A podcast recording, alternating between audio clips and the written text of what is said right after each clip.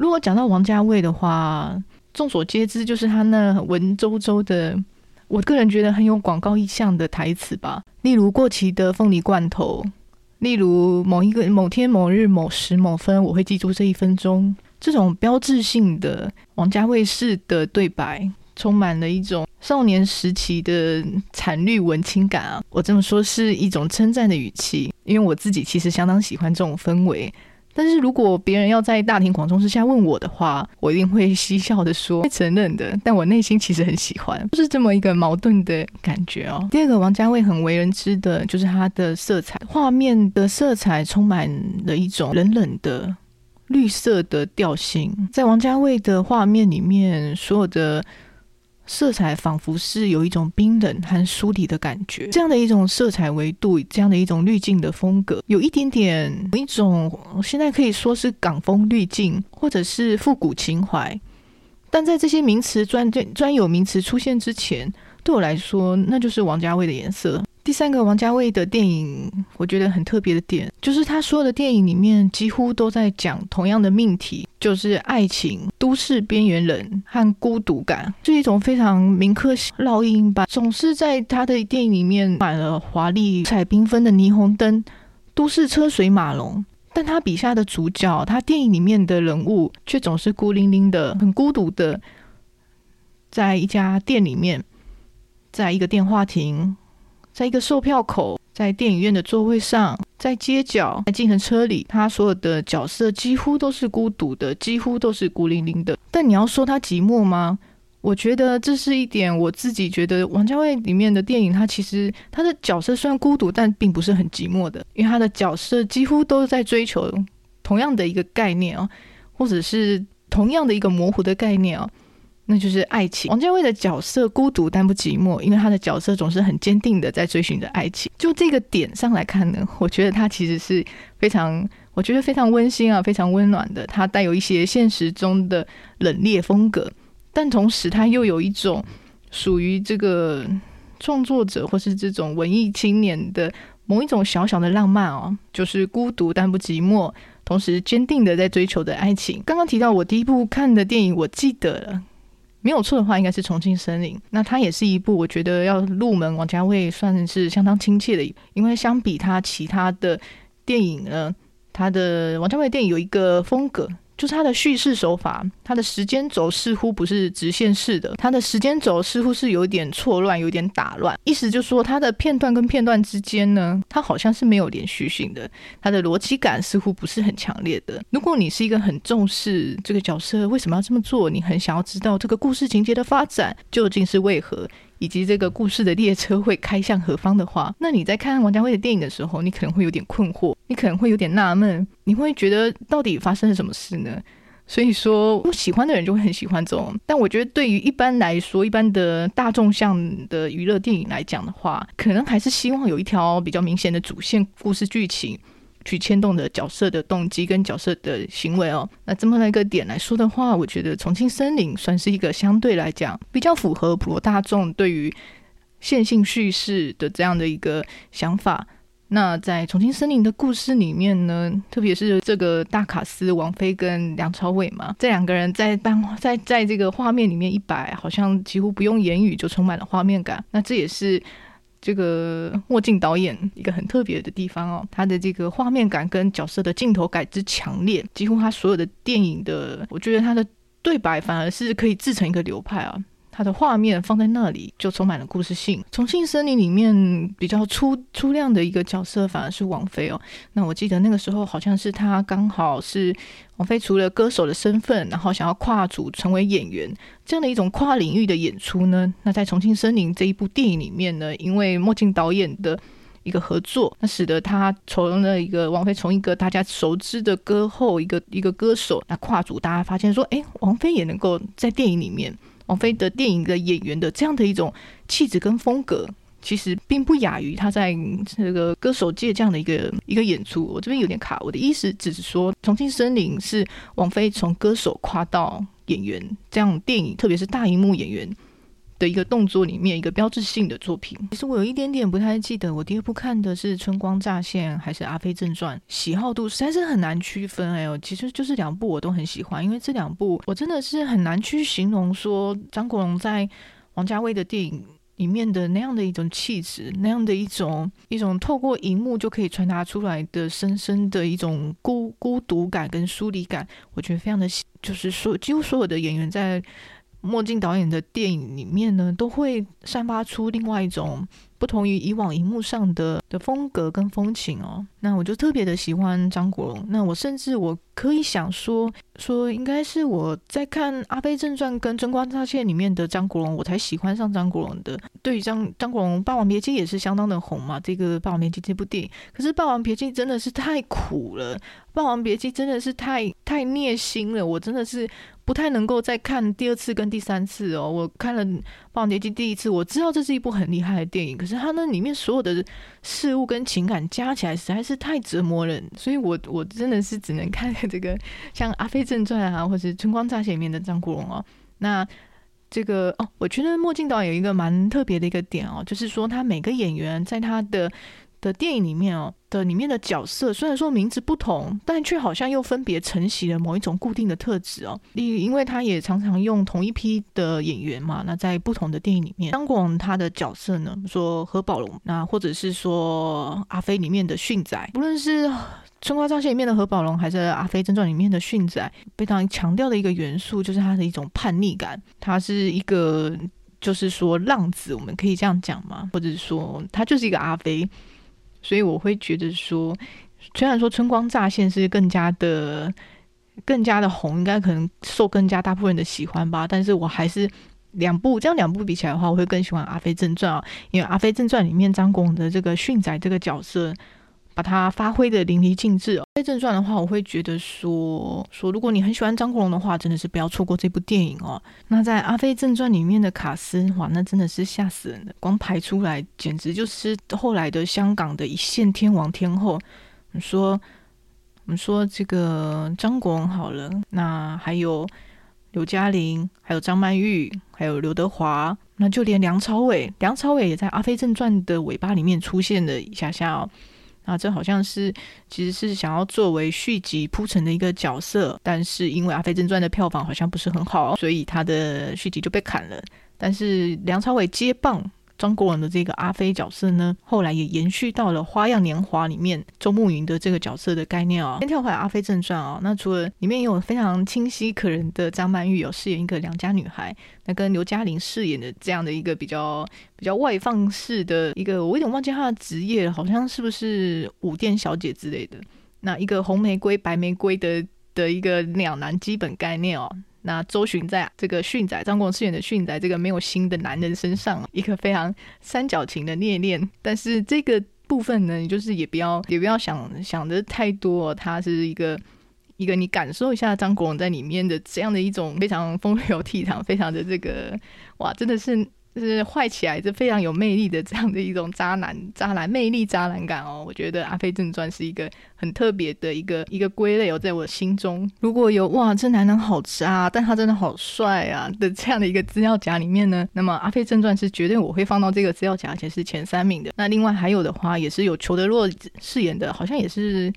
叫阿飞吧，裘德洛演那个。那裘德洛在那部电影里面也是好渣，然后但是也是好帅。但是论整个风情的话，我还是会觉得张国荣的训仔是更胜一筹。但这些渣男的身上会有一些宿命感啊，会有一些。会有一些就是纠结，跟那个你完全不了解他为什么，但是我觉得这不是拿来了解用的，就是你就是感受他这种魅力哦。电影里面啊，现实里面的话，可能就是要稍微小心一点了吼。那讲完《阿飞正传》的话，讲到张国荣的话，绝对是不能够不提《春光乍现》。在阿根廷布宜诺那个我真的不知道怎么念，布宜诺伊诺斯吗？里面的的这个都市里面哦，有着何宝龙跟李耀辉这两个名字，简直就是在影史上面。画下了非常非常，我觉得非常特别的一的一个感受哦。你喜欢这个家威风格，喜欢这个春光乍现。那在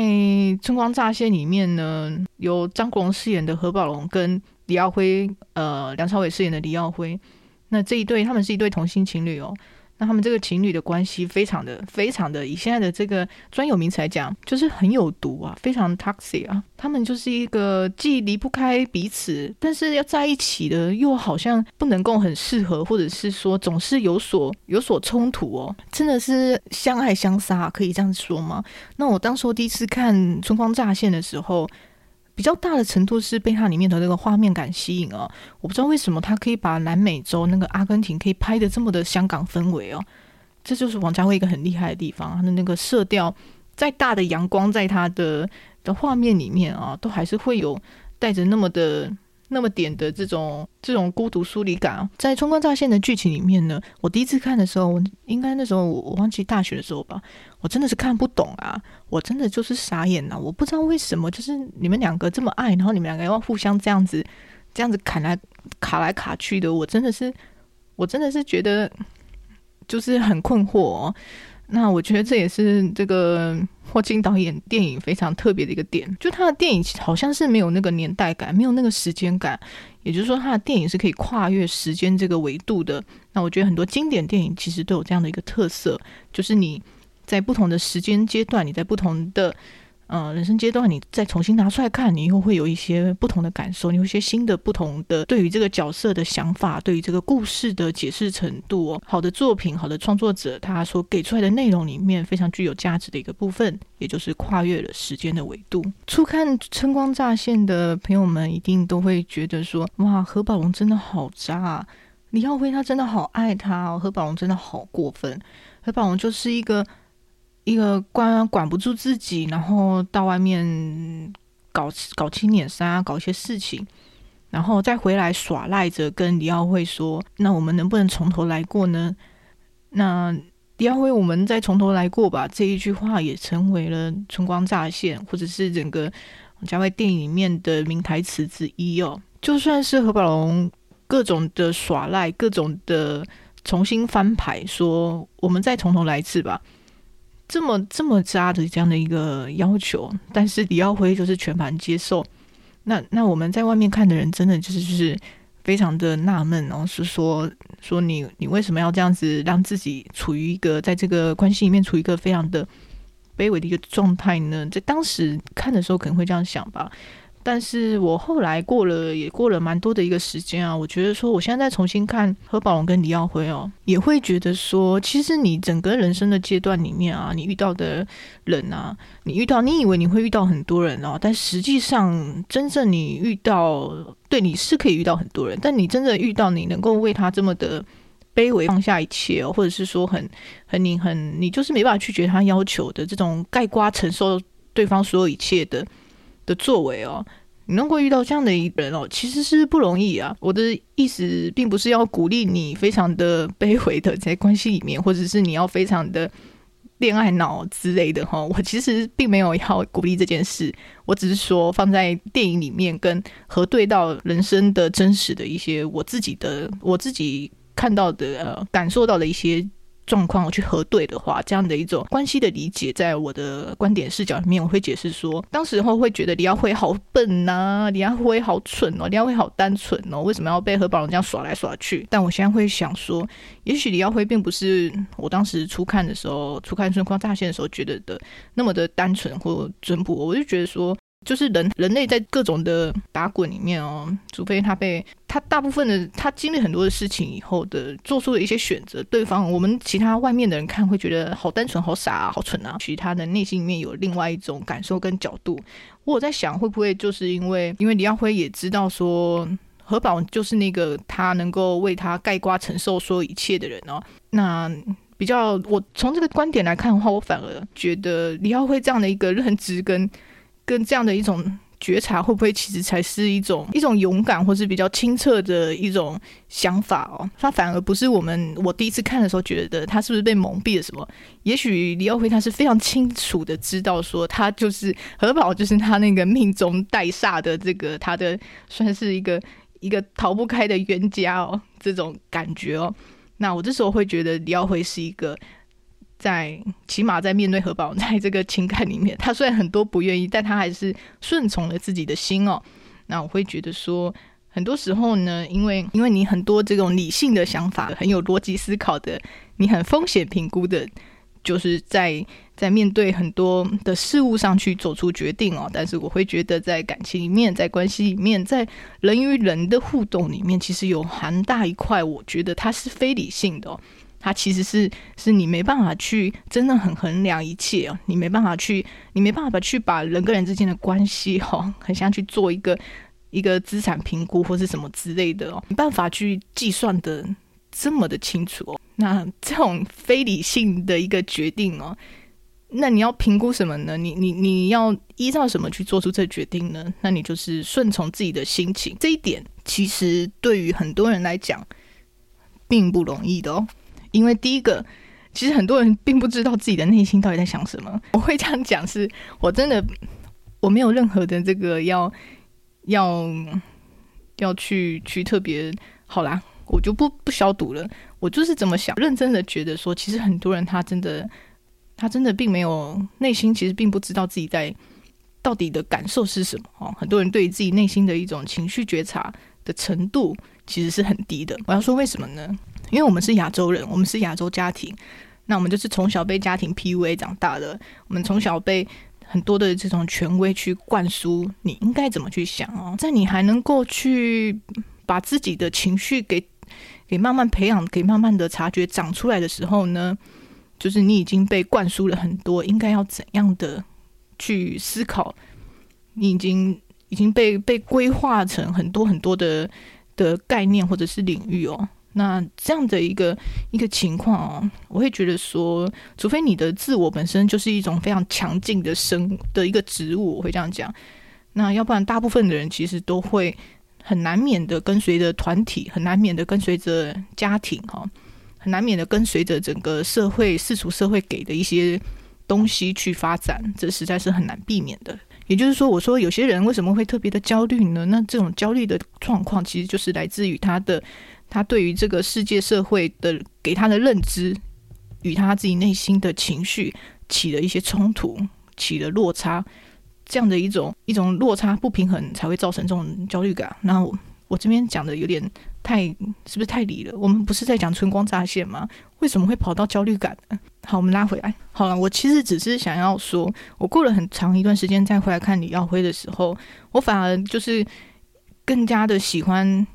李耀辉这样的一个李耀辉的对于对于何宝荣的这个情感啊，他做出的这种概括承受，在当时以前的我看来实在是恋爱脑啊。但我现在看，反而觉得说这样的一种很单纯的听从自己内心的想法，那去包容对方这样的一个特质、个性特质，其实是我会觉得说，其实是很难得的，其实是很少见的。那他其实。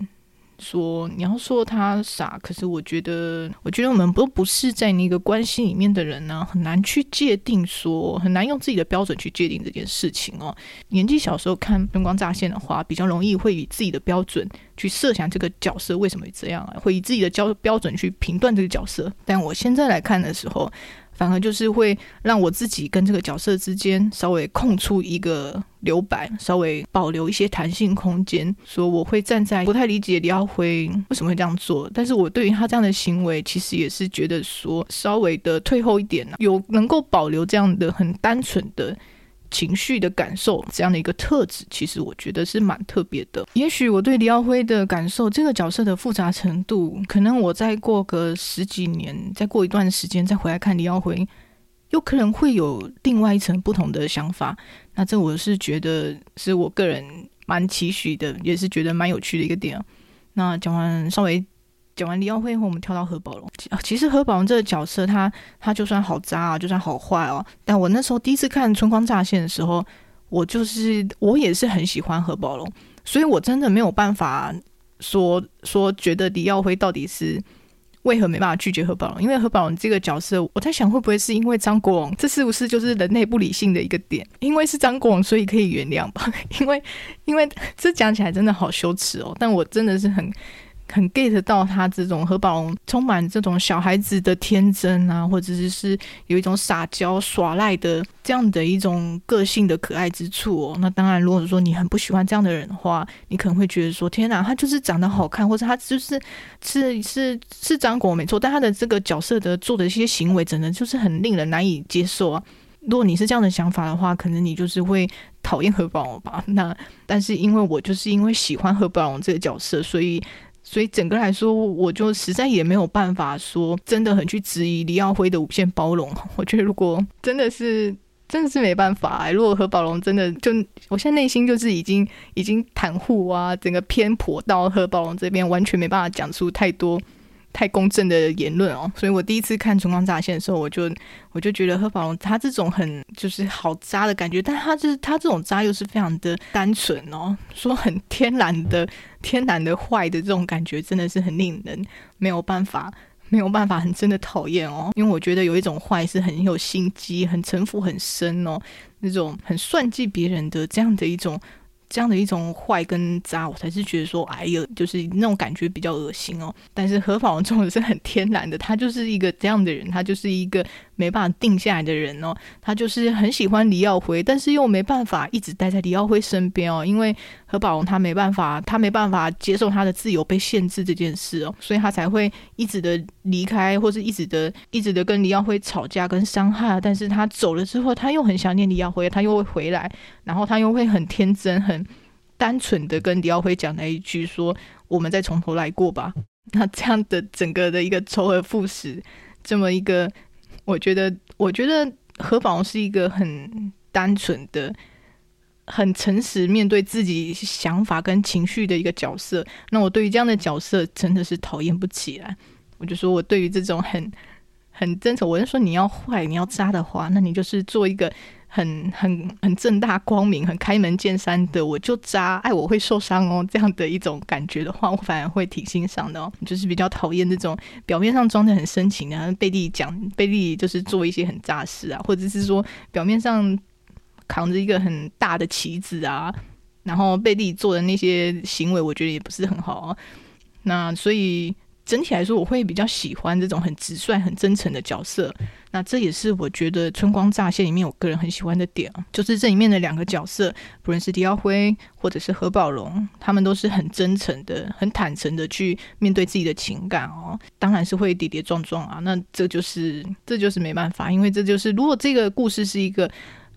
一个团圆的一个幸福美满的喜剧的话，那它的这种经典隽永程度可能就没有办法流传到现在哦。毕竟。悲剧，或者是说没有那么完美的结局，才是我觉得才是说能够在你的心中留下一种怅然若失的这种感受。那这种感受其实是比较隽永的，好像讲的大家都很这种很受虐狂，但我觉得是这样的。悲剧是是比较强烈的，悲剧是可以带来比较强烈的感受程度。其实，在《春光乍泄》里面呢，除了何宝跟李耀辉以外，还有另外一个角色。就是小张，就是张震饰演的小张。那小张是比较剧情跑到中后期的时候才出现的一个角色。那对于小张这个角色，其实我一直不是很理解，我到现在还不是很很能够太知道他在这个《春光乍泄》里面的概念啊。他好像是补足了在何宝走后李耀辉内心的某一个角、某一个缺块，但是他跟李耀辉之间却有是又是一种似有若无的。感觉，我自己看我会觉得他们比较像朋友，所以小张这个角色我还是没办法参透。我现在说《春光乍现》这部电影在里面的这种情绪的纠葛程度呢，是我到现在还是有蛮大的一个程度是留白，但这样的留白我觉得也未未尝不好啊。那就等于是我可以在过很之后很久之后呢，也许我现在的一个的一个认知或是经验还没有办法去。去参透这个角色的想法，或是去贴近这个角色哦。那我觉得这样的一种留白，反而给予我之后呢，有有一个有一个动力哦，再重新的打开《春光乍泄》。《花样年华》，梁朝伟跟张曼玉。如果你喜欢梁朝伟的话，那我觉得《花样年华》绝对也是不可以错过。就如同《春光乍泄》之于张国荣，《阿飞正传》之于张国荣，《花样年华》之于梁朝伟，他也是把梁朝伟整个的。的这种风华跟风采又打磨得更加的强烈哦。那因为在这个《花样年华》这一部这个剧情里面啊，是由啊、梁朝伟跟张曼玉呢，他们饰演的是他们是已婚的夫妇，但他们不是跟彼此有婚姻关系，是他们彼此之外都有结婚的对象，那他们的对象互相出轨，于是。梁朝伟跟张曼玉发现这件事，他发现说他们的伴侣背着他们出轨，于是他们也想要以同样其人之道还治其人之身，他们也要互相出轨。《花样年华》是一个双重出轨的不伦 pass 不伦的故事。那因为他可能是在讲述这个已婚夫妇的一个关系跟扭扭扭曲扭这种缠绕，我会我会说《花样年华》是我真的我第一次看的时候的。的那种贴近的理解程度呢，大概只有百分之二十。我真的觉得好遥远，因为毕竟是结婚的夫妇的一些情感上的纠葛吗？那那现在的话，我还是没有办法很贴近的理解哦。那可能这可能是要已婚的的伴侣哦，那可能要才能够知道这样的一种嗯承诺跟背叛的这种感觉吗？嗯，好，有没有发现我这边有点放弃去理解？去爬出这个剧情哦，我们跳到另外一个很强烈的点，就是它的画面感，《花样年华》的画面感跟它的这种美术风格，非常的我我觉得我内心里面的的美术美术风格，在王家卫的排名里面的《花样年华》，《花样年华》一定是有前三名。为什么呢？因为它里面的张曼玉真的是太漂亮了，用“漂亮”这个词来形容她，好像都庸俗了，真的是非常的优雅。张曼玉在《花样年华》里面换了好多套的旗袍，可以把旗袍穿得这么的有这种有清新，然后也有艳丽这样不同的风格的旗袍美术呢，是在《花样年华》里面非常重要的一个点。也由于浅薄生命经验如我，至今还未能参透《花样年华》，也只能从美术跟镜头这样的角度去解释《花样年华》，真的是不周之处，还请多多包涵。那这。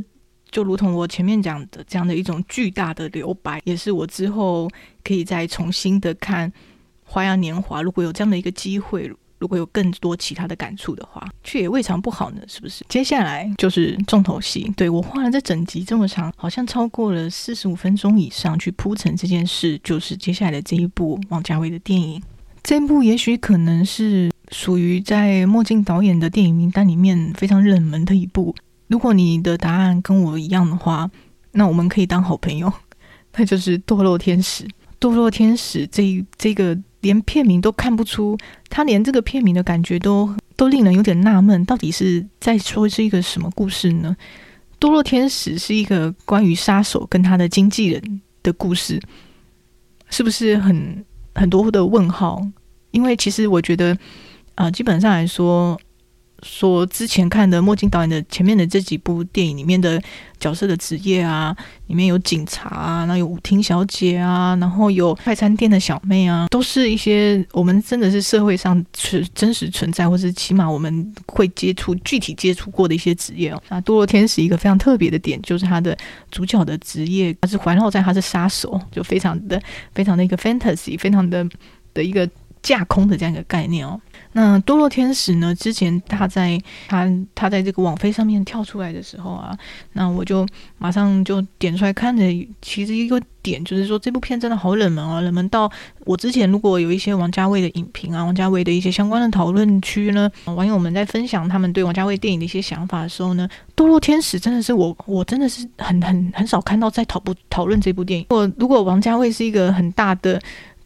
的这个。这个游泳池的话，那我想就是堕落天使那个区块，感觉就没什么人。然后当时候这个王菲在跳出来的很多的修复版的时候，就看堕落天使，我想说堕落天使到底可以多冷门啊？到底是多冷清？就我不看就算了，我一看我真的是，我真的是有一种就是打开了惊喜盒，这个出乎我意料的，我非常的我蛮喜欢这一部片哦。就是我从之前的剧情跟之前的。接触过的少许关于堕落天使的印象里面哦，都没有办法去去 get 到说我会喜欢这部电影的这个 vibe。我真的真实自己去看的时候，我发现说，哎，我喜欢它的程度其实蛮高的哦。如果说从一到十的话，我觉得应该有有八颗星哦，真的是蛮意外的，一个很奇特的电波的感觉哦。我可以理解到说，它这个小众跟冷门的感的概念哦，一定存在的。那我讲一下几个点，我喜欢这个堕落天使。第一个点就是。就是哦，我要讲一下《堕落天使》的主演是黎明跟金城武，然后还有杨采妮跟这个，还讲到杨采妮的名字，因为我一个侄女的名字是这个名字哦，真的是很好听的名字。那还有杨采妮跟莫文蔚，那这几个影星里面呢，当然就是我对金城武跟莫文蔚比较熟悉嘛，那毕竟也是是在台湾的这个感觉接触到比较多。那这个黎明跟杨采妮。可能就是比较属于香港那一那一区块的这种影视的，但我看了《堕落天使》，我认真认真大写、超大写的大写标楷体的黎明真的好帅哦！我没有 get 到黎明这么帅的这个点呢。我知道黎明很很有名，在当时候这个香港四大天王。就现在还有人知道这个香港四大天王这件事吗？就是是不是已经是时代的语言了呢？好，但总之会有曾经娱乐圈有一个香港四大天王这样的一个封号哦，分别是刘德华、张学友、黎明跟郭富城哦。非常确认，因为我刚刚还去稍微查了一下。好，我知道当时候的黎明是四大天王封号，但因为那时候黎明的的唱歌的，或者他好像也有跳舞之类的。我在他四大天王的黎明这个四大天王的黎明这个点，我没有 get 到他这个这种这种受到吸引的的氛围哦。但是在《堕落天使》里面的黎明真的是真的是帅到不行，所以我说为什么王家卫这么的厉害？所有的演员到了进了王家卫的镜头，在这个在王王家卫的电影里面，都可以把演员打磨出另外一种全新的风貌。把演员的气质重新的提升，或者是转化成，或者是他找出了这个演员另外一个角度的的这种的魅力点，非常的强悍哦。那我在《堕落天使》里面的深深的被黎明给着迷到啊。那他甚至在在黎明这个饰演的这个杀手的角色，在《堕落天使》里面没有什么台词啊，没有什么太强烈的台词。很多时候就只是他走来走去，对我认真来讲，就是他走来走去。这整部片的前半部分就是看黎明从从转角走过来走过去，因为他是杀手，他执行任务嘛。那他从这个转角一个走廊的这个这个戏份哦，他从这个走廊走过去，转过一个转角，摄影机跟在他的背后，那镜头定在他的这个脸上啊，他的这样这样的一个一个一个画面感就非常强烈的。我就非常强烈的被吸引住，我甚至觉得说，真的是会令人忘不了这个这整个角色，这整个就是你内心就是会深深的被集中到，说哇，这真的也太帅了吧！这样的一个想法，讲起好像很花痴，但不是花痴，虽然听起来是花痴。好，就是黎明饰演的这个杀手的角色呢，然后他穿着黑色的。黑色的西装，黑色的西装外套，黑色的西装裤，那他这个白色的打底打底衫，然后再戴一个银色的项链，银色的好像是没有细看，银色的串环，不是串环吧？这个好，反正就是一条银色的项链，然后戴着黑色的墨镜啊。那李敏这个原本是比较清秀、比较斯文这种这种书生感觉的人啊，但他的整个打扮其实是我会觉得说说。我觉得这个服装真的找得好强啊！这个 styling 的概念很厉害，因为它这个服装其实是我会觉得是稍微，如果是一个比较油一点的人的话，穿上这套服装就会整个整个油油到滑掉。但因为黎明他本身就是一个很白面书生、很斯文的形象啊，于是他去搭配上这一套原本也是可能有一点油的装扮的话，反而可以综合掉他那种斯文的书生感啊，让他把他整个一个杀手的形象衬托出来。非常的强烈，我以往想到的杀手都会觉得说，很像那个日本的有一种那种黑道啊，或是这种亡命江湖的这种这种比较很阳刚气味很重的个性派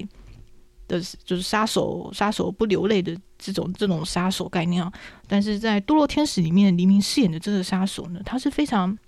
非常轻盈的，他是非常我会说他非常优雅的，非常低调的，有一种种。嗯，玩世不惊，有一种种就是很，我说很风流倜傥这样的一种感觉哦，比较像是一个公子哥，配上那个黎明整个人的气质哦，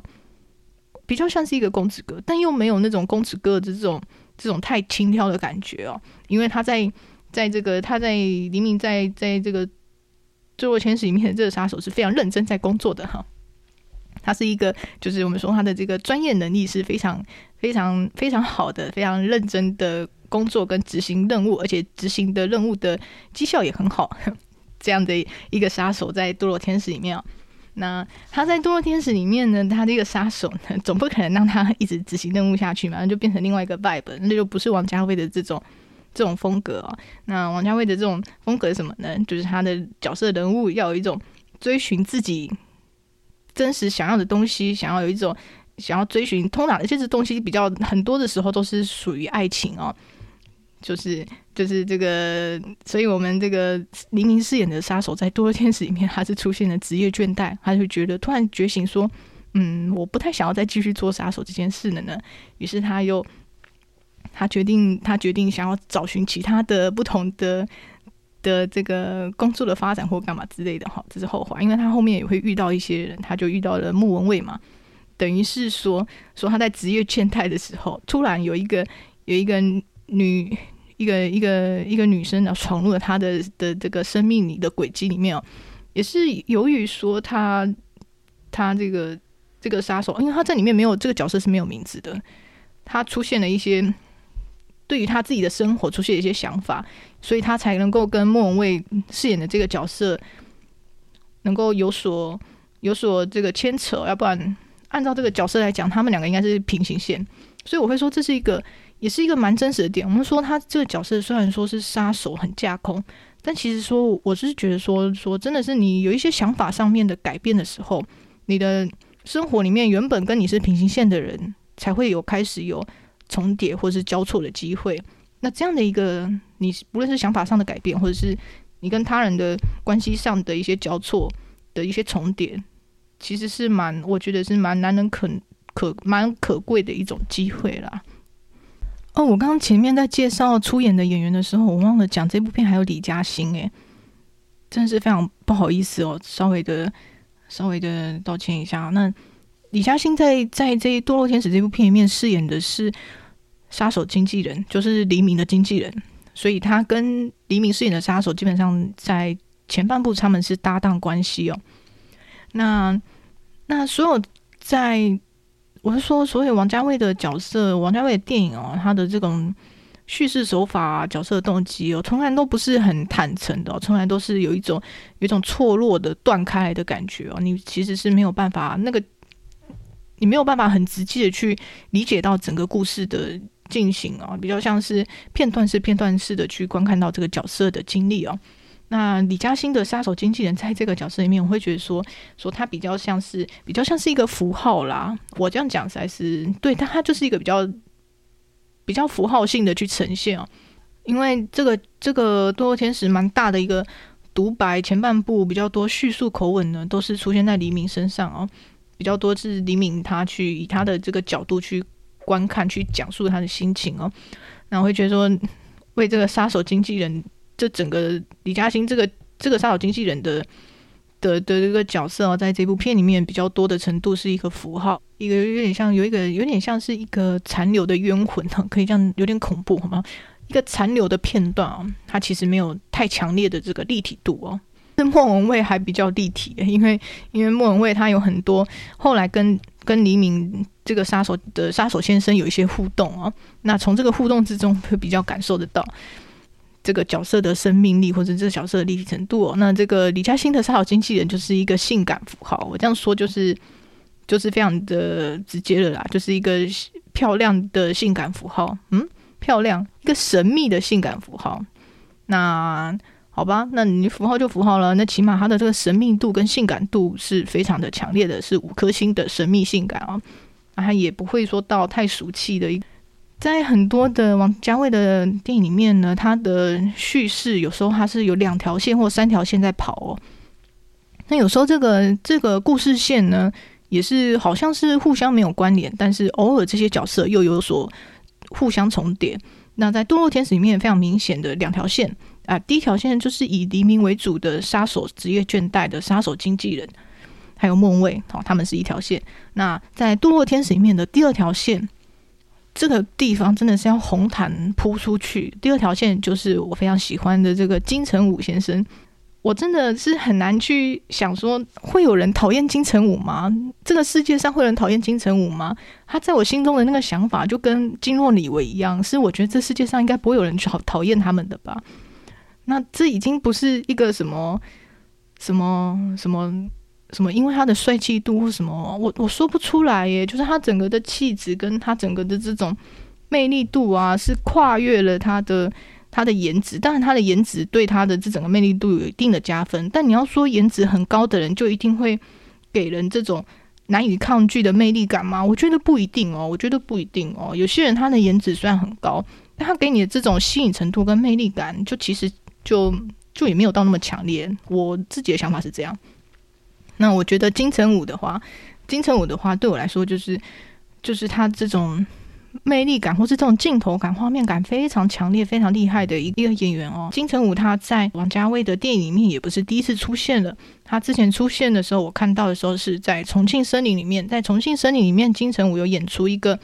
一个警察的角色，叫何志武，编号二三。那同样的何志武呢，在《堕落天使》里面呢，他是一个更生人，可以这样说嘛？因为他前面是在牢狱里面啊，牢狱编号也是二二三，但是他是从牢狱里面出来的。这个被放出来的囚犯这件事情呢，其实没有什么太凶神恶煞或者什么太太可怕的感觉哦，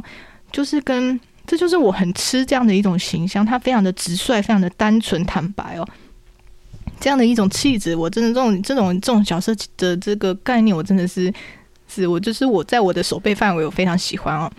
那在《堕落天使》里面的何志武呢，他是一个。非常就是一个怪人，我认真讲，他在里面王家卫的电影里面已经蛮多怪人了。那这个《堕落天使》里面的金城武呢，非常的怪。首先第一个就是说，我没有大量的这个，他算是第二条线的这个主角。那何志武他有大量的独白啊，他有大量的对白，但是他在他是里面讲了说，他从五岁之后就不再开口说话，也就是说他在这个。电影里面他是没有，他是不会讲话的，但是他有很多的对白，他这对白也是非常的具有这个王家卫的这种 这种文艺调调，这种文艺腔啊，很很重哦。我后面如果有空讲几段他何志武里面的一些对白啊，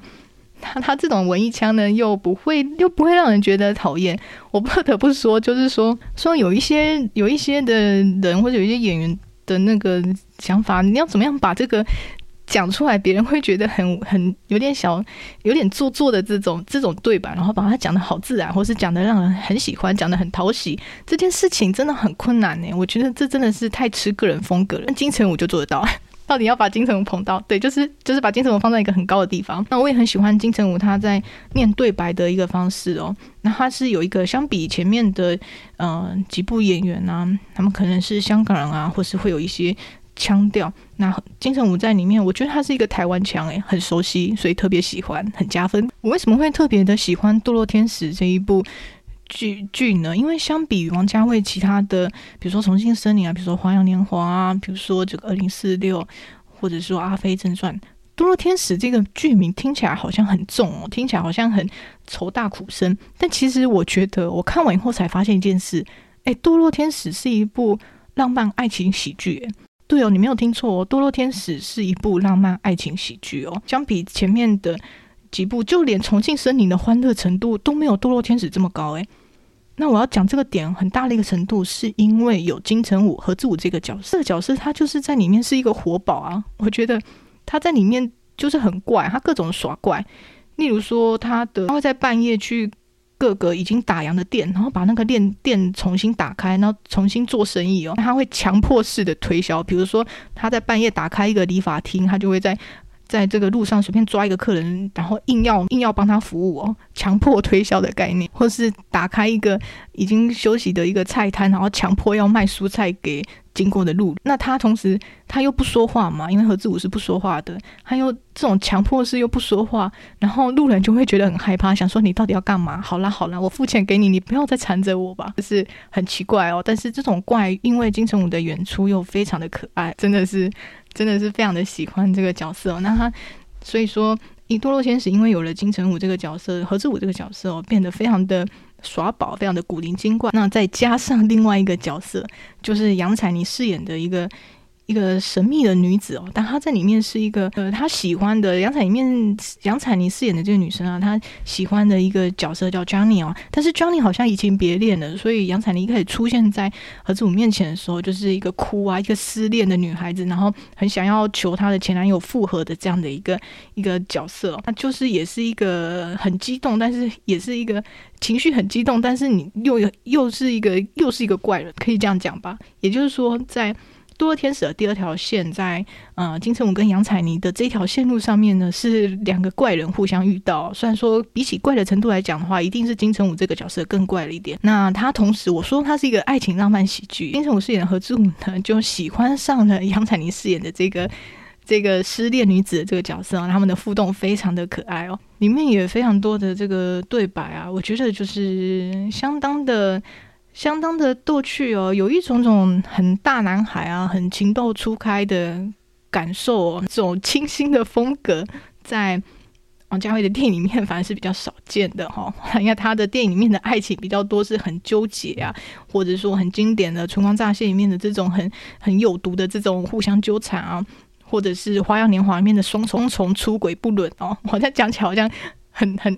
哇，感觉很巨大！这个名词放在电影面来讲，没有什么感受。拿出来自己讲的时候，突然觉得哇，也是也是蛮厉害的哦。好，那《堕落天使》呢，我会觉得是一个浪漫爱情喜剧。这个部分还有一个点蛮特别的点，就是在所有墨镜导演的电影里面呢，很多都是在讲爱情，很多在讲都市边缘人的孤独感跟寂寞感，或者是一种宿命啊。只有在《堕落天使》里面有讨论到一个点，就是亲情，这种家人的亲情感啊，是非常少见的，在王家卫的电影里面。但《堕落天使》里面呢，金城武饰演的何志武呢，有非常多的戏份是跟他的爸爸、跟他的爸爸之间的父子情深的这样的一个剧情，其实是比较少见的，在王家卫的电影名单里面。那你要说他们的互动很父子情深吗？没有，他们的互动是一种我觉得非常贴近亚洲式的，非常沉默。然后你知道这两个人就是他们彼此之间的。就是不会像那种西方人，他们好像西方人那种亲家人关系会常常出游啊，诶，会互相的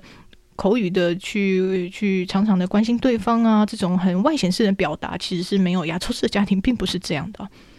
那在。堕落天使里面呢，金城武跟他的爸爸之间的互动都非常的亚洲式哦，因为他爸爸也是一个沉默寡言的人。但是呢，你在很多很多的小地方啊，那个剧情里面给出的很多小情节跟互动里面，你可以感受到他们父子之间的情深跟互相关心哦。例如说，何志武跟他的爸爸会睡在同一间房间里面啊。例如说，何志武他拿起摄影机回去拍他的爸爸，会拍下他爸爸在煮菜的画面。我们后面才会知道说，嗯、那是他爸爸的生日。那他这段影片其实有一点点要送给他的父亲作为生日礼物的。这样的一种，他们两个人是互相，就是因为他们的，诶，我记得他妈妈好像是离开了还是过世了，所以他们是父子相依为命。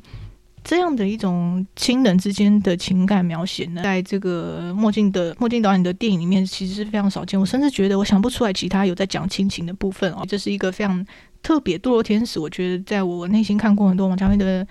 没有很多啦，就是看过几部王家卫的电影里面，会有一个自己的一席之地。也就是说，他在对于父子之间这种亲情的描述呢，是非常特别、非常罕见的。那这个《堕落天使》这整部片呢，也是因为何志武这个角色顿时变得古灵精怪，顿时就变得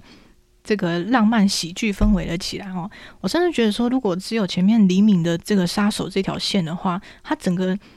整部片真的就是堕落天使的，整个就是那个比较比较重的一个宿命感会存在哦。但是因为多了何志武，多了金城武，多了金城武这个古怪的人。的大男孩，他的一个对白，他的对白陈述的故事，他在这个午夜的香港街头，然后遇到了一个失恋的女子，然后他喜欢上了这个失恋的女子，那他的这份喜欢呢，好像又没办法传达给对方知道，于是他只好很沉闷的，我们就好像是何志武的一个朋友，然后天天的听。听何志武在这边叨唠说：“哎呀，我好喜欢那个女生，可她不太了解我啊。她我约了她，但她不出来，怎么办？怎么办？她是怎样怎样之类的，这样的一种一种一种角度跟这样的一种观众的视角，我觉得去打开何志武这个故事，我会去瞬时瞬间觉得这整个故事都变得非常可爱起来哦。那所以也是因为这种可爱感，我觉得何志武讲出的很多对白跟台词，我都自己都觉得说哇。”真的是太可爱了哈，整个整个接受，整个很想过去拍拍他，说：“哎呀，你不要这样嘛。”好，那随着这整个故事进行哈，《堕天使》里面主要线路的杀手也是职业倦怠，那也是也是由他的情节去发展哦。那在何志武这边的话，我到后面真的是很很不想要，很很担心说，哎、这个墨镜导演会不会给何志武一些不要，请不要，请不要让何志武就是伤心了吧？我我真的会就是喜欢这个角色，这样就说，哎、请导演不要虐他，拜托。那那就是说我当然不会爆最后的雷啊，或是干嘛之类的。就算我我想说，应该也说不出个所以然啊，因为就是《堕落天使》这部片就是非常标志性的王家卫，也就是说。就算我把那个对白跟情节都告诉你，你在里面感受到的又是另外一件事。某种程度上，王家卫跟那个诺兰一样哦，大家不都这样讲嘛？一句话就说，嗯、诺兰的电影呢，不是拿来理解的，是拿来感受的。白了味那个天能，我真的是看不懂。好，那我觉得王家卫的电影也是同样的道理哦。王家卫的电影不是拿来理解的，是拿来感受。在说的感受里面呢，他的每一部电影都带给我不同的。分为不同的角色的的沉浸度的故事的沉浸度，画面的的体验，画面的感受。那对于一些一些生活上的想法，也是也是会有所有所不同哦。那我会说，就是说他的角色的复杂度其实是很强烈的，特别是他用一错落式的片段式的叙事风格，那你就会你没办法真的完全知道这角色全部的想法。那这种。这种留白，这种适度的弹性空间，反而给了你更多的一种想象哦。那在我后来的一些想法面，我会觉得说有更大的弹性，或是更大的的这种空间哦，会知道说，真的你是没有办法百分之百的去理解。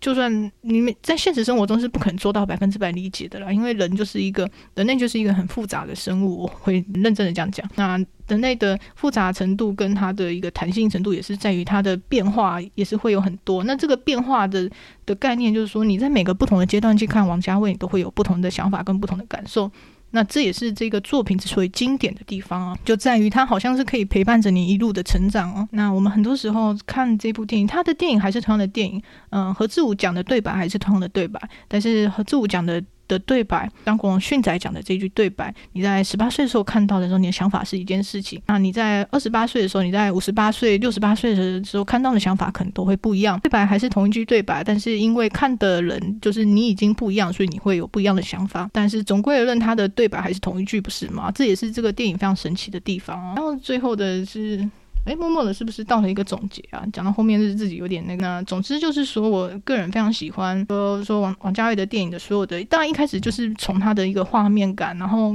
跟那个整个色调，我都非常喜欢嘛。但整个看进去以后，又对于这个角色又有各自不同的喜好。入门的话，就是从《重庆森林》开始看。那如果喜欢梁朝伟的话，那你就是《花样年华》跟这个。重庆森林是绝对不能错过的嘛。如果你喜欢张国荣的话，那么《阿飞正传》真的是一定要在你的名单之上。春光乍现的话，我会觉得春光乍现是比较虐心的哦。那如果你喜欢这种有毒关系的相爱相杀的话，春光乍现会是你的金牌哦。或者是跟我一样，就是喜欢有一点点古灵精怪跟逗趣，或者是我就特别喜欢这种冷门小众片啊，这种就是说说这种非非主流或者是非非莫王家卫主流的这个电影里面哦。你喜欢这种突然打开的惊奇蛋，但你又特别喜欢的这种感受的话，那我其实很强烈推荐《堕落天使》哦。一个非常棒的一个点就是，我们在这个串流时代啊，真的很赞哎！就是我们有这个网飞啊，它给的都是四 K 修复画质啊，真的是就是也蛮感恩的啦。可以在非常轻松的、非常很不需要一些门槛的状况下，就可以看到正版释出的一些高画质的作品啊。讲到这个，也是一个小彩蛋啊，但是可能很多人知道吧？也是说，《堕落天使》里面的这个拍摄角度是一个很像是鱼眼，只有一个它有一个。有一个这个镜头的镜头感，我是鱼眼嘛，我可以这样讲吗？那他那个那个镜头的的的那个的那个效果造成哦，其实是一场意外，他不是故意，他不是他不是一开始就有意为之的。我记得好像是这个剪辑师或者是这个摄影师，我有点忘记里面的细节。他其实是意外的，然后造成这个画面变成现在的堕落天使的这个他这个镜头鱼眼的效果。那后面也是。导演看了以后，意外的觉得说：“哎，还蛮喜欢的哦，所以就画面给保留下来的，在《堕落天使》的部分哦，这是《堕落天使》的第一个彩蛋。第二个是哦，我前面忘了，你看每次讲到结尾的时候，然后就突然发现说，好像有很多东西又还没有补充到，我真的是哦，责怪自己。《堕落天使中一个相当有趣的喜剧环节，也是在黎明饰演的杀手在完成一次任务后，坐上了一台公交车，而在这台公车上面呢，就突然有一个人拍拍他的肩膀，然后问他说：“哎，叉叉叉，是不是你？我是你的小学同学啊。”于是接下来的后面一段呢，就出现了一个路过的路人呢，跟这位杀手先生。一个装熟的攀谈的这样的景象啊，然后非常有趣，因为这个这个这样的一种突然在路上遇到一个国小的小学同学跟你搭讪，那想来大家也知道大概是因为了什么原因，对，他就是要来推保险的。于是后面这么一小段大概不到十分钟的杀手先生被路过的小学同学搭讪，然后买保险的这一个小桥段呢，收录在《堕落天使》里面。其实是有一种 有一种小小的这个这个这个笑话段子这样的一种趣味感哦。王家卫的电影呢也非常知名的有一个小小的特点，就是说他的电影画面跟电影的配乐是非常的搭配。那其实说非常重电影配乐的导电影导演，其实也是不在少数。例如我记得好像。艾德格·怀特，也就是知名的《冰淇淋三部曲》的导演，那他的喜剧节奏跟他的电影声效，还有他的选曲都非常的知名。之后如果有机会的话，再给大家做一个系列的介绍哦。那我们在王家卫的电影里面呢，也可以趁机的感受到，就是导演的选曲风格。那导演的选曲风格呢，除了配配合着电影的主题，配合着角色的心境，那也别有一种独到一番的风味，特别是在复古的情怀上面。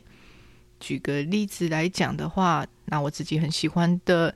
堕落天使》里面，一进场时呢，使用的这首配乐《Karma Coma》是来自于英国乐团 Massive Attack 的一首乐曲。那这个乐团呢，是来自于上世纪一九八零年代的一个，嗯，我们可以我看了一下它的曲风叫做 Trip Hop，也就是所谓的迷幻碎拍。这样讲是不是非常的有点难以理解呢？嗯，我觉得在亚洲地区或者在台湾的话，这种电音啊，或者 House 音乐呢，其实是算是少数哈。我我我我在想说，跟这个主流 Pop 比起来的话。但其实这样子一种电音啊、house 的或是迷幻的曲风呢，在英国整个欧洲地区其实都是相当的流行哦，特别是从一九八零年代开始吧。那 Massive Attack 的所谓 Trip Hop 碎拍慢迷幻碎拍，这到底是一个怎样的风格呢？可以大概想象一下，它是一种融合了爵士乐、灵魂乐以及雷鬼乐节奏的这样的一种非常。我觉得它是有一点点缓慢，有一点点干净利落。它有一种众人独醉我独醒，但它却是一种非常迷幻缓和的节奏哦。为了让大家可以更贴近的理解这个歌曲的概念哈，所以后面提到的王家卫的电影的选曲呢，我在 Spotify 里面盖了一个歌单，这个歌单的连接也会放在下方的资讯栏里面。如果有兴趣的朋友的话，可以去找这个播放清单来看、哦，来听啦。好，我们再回到这个《堕落天使》里面哦。那他除了使用了这种英国迷幻的摇滚歌曲去衬托整个杀手在都市里面的寂寞以及疏离哦，另外呢，他也选用了一个香港广东歌哦，就是关淑怡的《忘记他》这首歌，真的是。那时候在电影里面一出来，我就觉得哇，我的内心心脏狙击啊！因为在那个场景里面呢，是杀手要跟他的经纪人提出合作终止这样的一个情节。这个杀手是说，他不需要直接跟他的经纪人讲，他只要在酒吧里面点播一首歌给他，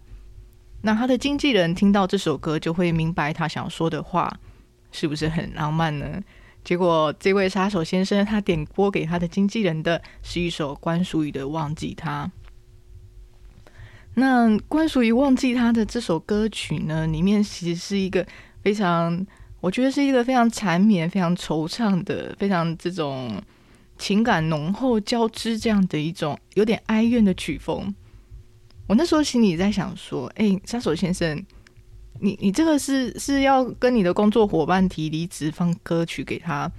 你确定？诶，这个歌曲听起来比较像是就是情侣在闹吵架要分手的时候会点播给对方的歌。诶，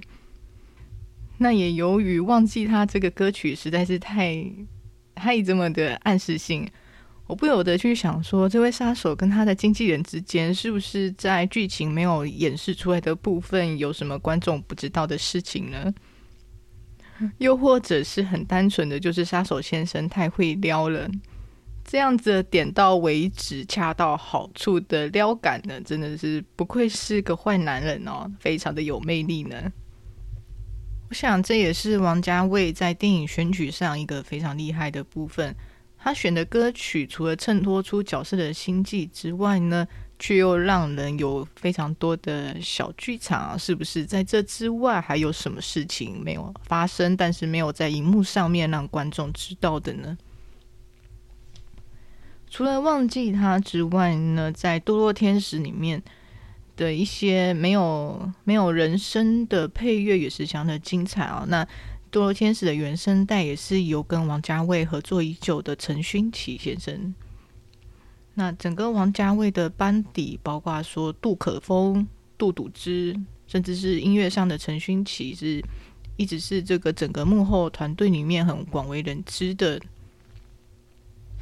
这是一部电影，除了目前的演员和幕后大家比较知道的导演或者是制作人之外呢，不论是灯光、音效、声音。哦，这个方方面面都是需要非常非常多人的投入以及努力哦。那除了《堕落天使》以外呢，《春光乍现》的原声带也是非常的经典，发生在南美洲阿根廷的这个国家。那南美洲讲到南美洲想到的曲风就是探戈。非常热情缠绕的，非常这样的一种激情迸发的舞曲以及舞蹈，在《春光乍现》的原声带里面呢，请来了这个探戈大师 Astor Piazzolla，那也为《春光乍现》呢贡献了蛮多的配乐的哦，特别是在《春光乍现》中使用的探口这个曲风呢，也非常的。间接的去表达了李奥惠跟何宝荣之间的这一段难分难舍，但是却又却又若即若离这样子的一种爱恋关系。春光乍现的几首广为人知的歌曲，包括《Happy Together》，一首非常轻快活泼的舞曲哦。那它的一个歌名《Happy Together》快乐在一起，对应到《春光乍现》里面两个人的这种，会变成说这首歌曲好像指的是两个人想要达到的一个状态，但却是遥不可及，甚至难以触摸的。这样子想起来，真的也是有点虐的哦。而何宝荣的饰演者张国荣先生呢，也唱了一首与《春光乍现》同名的这样的一首歌曲，我自己也是相当的喜欢。我甚至觉得说这首歌完全就是为何宝荣这个角色下了一个注脚。而在比较欢乐的《重庆森林》里面呢，也是主演王菲。那她这里面非常有名的一首《California Dream》。我想，就是所有看过《重庆森林》的人也都会喜欢这首歌吧。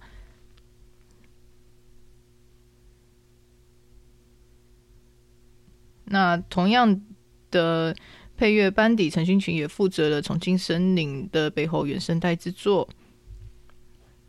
在整个王家卫电台已经可以成为王家卫电台的选曲曲风里面呢，不论是快乐的歌曲，或者是哀伤的歌曲。其实表达背后出来的都是要衬托一种孤独以及寂寞感。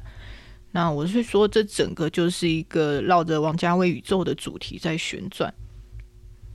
一个好的系列，或者我觉得一个好的创作，其实有些时候会绕不出一个共同的元素。那围绕这个元素去做各种的辩证，或者是延伸，或者是探讨。我认为这是一个很创作上的一个完整度哦，或者我说是一个风格上面很明显的一种个性的树懒。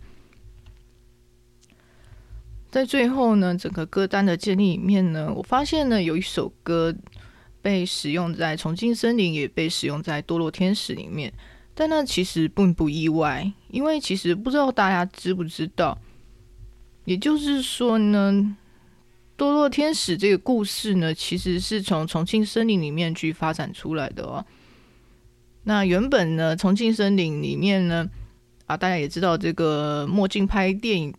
的这种耗费的时间出了名的很拖很长，他拍一部电影可以拍到三四年，或者是六七年都有可能哦。那在重庆森林拍着拍着的途中呢，也拍出了堕落天使这个故事哦。那因为呢，导演不太想要硬把堕落天使这个故事给加到重庆森林的电影时长哦，将就变成一个超过三小时的堪比魔戒的电影了。但他又想说，可能拍的不错，不要删掉，也就是另外的成立了一部一部这个电影，那就是堕落天使。于是有一首歌同样的使用在《重庆森林》跟《堕落天使》里面，其实我并不意外。这首歌就是 The Fighting Pickets。这首歌就是 The Fighting Pickets 的 Only You 哦。那这也是一首我非常喜欢的的这个王家卫的电影选曲哦。那相比于其他的，例如说。Happy Together 啊，或者是一些比较浓烈的情感，但其实在剧情里面是相当的孤独以及以及哀伤哦。那 Only You 使用的场景呢，都是一些角色真正令人感到开心的时候，例如是《堕落天使》的结尾里面搭配着我很喜欢的何志武这个角色。那 Only You 的的。歌曲的歌词内容呢，也是相当的这种热恋中的人向对方表达他的浓烈的情感，这样一种我觉得算是蛮温馨的一个 一个歌曲的结尾呢，特别的放在歌单里面要去重点提示一下。也就是说，无论说王家卫的电影是多么的对于爱情的一种宿命啊、哀怨啊，想得不能得，或是想在一起的人却注定要分开。这样的哀伤的情怀，或者是说在都市里面的寂寞以及疏离哦，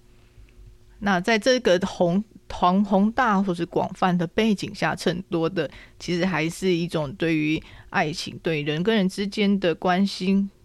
一种很真诚的向往以及憧憬。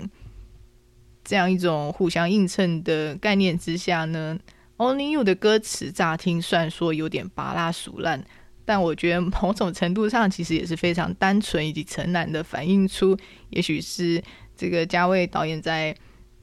观看所角色里面，他们对于爱情的那一份非常单纯、非常甚至有一点简单可爱的这种初心哦，所以我特别喜欢。很高兴，如果说整个整个本期的王家卫主题录到这里哦。哇，这真的是有史以来我觉得一次录到非常长的一个时间哦，因为就是我觉得，就我是觉得说一直以来我都很想要做王家卫的主题，但这个主题实在太宏大了。另外，我这边提到也只是王家卫的前期的一些作品，那比较后期的，比如说《一代宗师》，或者是更加深奥的，例如《东邪西毒》，我没有放到里面讨论哦。其实很简单，就是我还找不到一个打开的方式。那这也是我很喜欢王家卫的一个原因哦，就是我始终是看不到他。那我这句话是一种赞美跟一种憧憬啊。除了王家卫以外呢，之后也可能可以做一些相关的电影主题系列，例如说，哎，最近《沙丘》好像上了在网飞上面。那或者说在里面刚刚讲到电影配乐的时候，也有提到的这个艾格怀特。那我自己也是相当喜欢这个导演哦。正如同王家卫的电影主线，通常会有两三条故事线在进行。你现在听到的这个电影主题的 podcast 呢，其实也只是整个主频道里面的其中一条支线。那这条支线呢，我就称之为 Film Boy 吧。大概就是马匹我自己的一些电影的观赏心得，以及很大的程度是因为我其实之前是习惯用文字写影评，但后来因为有点懒，所以我决定就是 干脆拿来录成一期节目，就等于是一个电影心得的记录的想法哈。那在我们的整个安妮马后的主频道呢，其实是有双 P D 安 P 跟马 P 对于生活或者是一些有的没有的大小事的随意闲聊哦。那在这个主线里面呢，也会衍生出其他突然蹦出来的支线啊。因为基本上来说，这个节目是蛮佛性的。那基本上来说，很大的程度，这个节目是非常随心所欲的。呃，通常就是 PD 如果有想要做的一些题目或主题，就会安放一个支线，让它持续的发展。发展发展多久呢？发展成为什么样子呢？都不太知道最后的状况。这也是一种王家卫的浪漫。我这样转会不会太硬呢？好的，这就是本期的一个 Film Boy 支线里面出现的王家卫的专题。如果你也喜欢这样的一个电影主题系列的话，就不妨订阅或者是按赞分享，会非常的感谢你。后面没有预期的话，我们也可以聊一聊。就是我就这样的话，我就聊一些真的是很很个性、很类型的电影哦。例如，我也很喜欢《银河印象》里面的杜琪峰啊，那或者是说最近也有。沙丘或者一些科幻电影的题材啊，如果想到的话，好像有很多可以讲啊，但是还是要给我一些时间去整理一下。可以持续的去观看电影哦，不论是往前翻有很多的经典，或是往后走也有很多很期待的导演正在产出新的作品哦。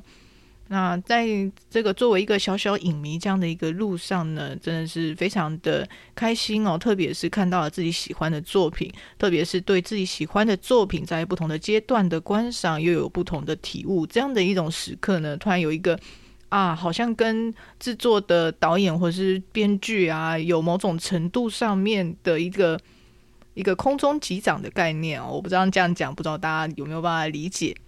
那总之，内容的部分如果有讲错，或者是没有说教讲得很清楚的部分，或者是有错误的，我希望不要有错误啦。但如果真的有发生的话，请大家多多的包涵。非常感谢你喽。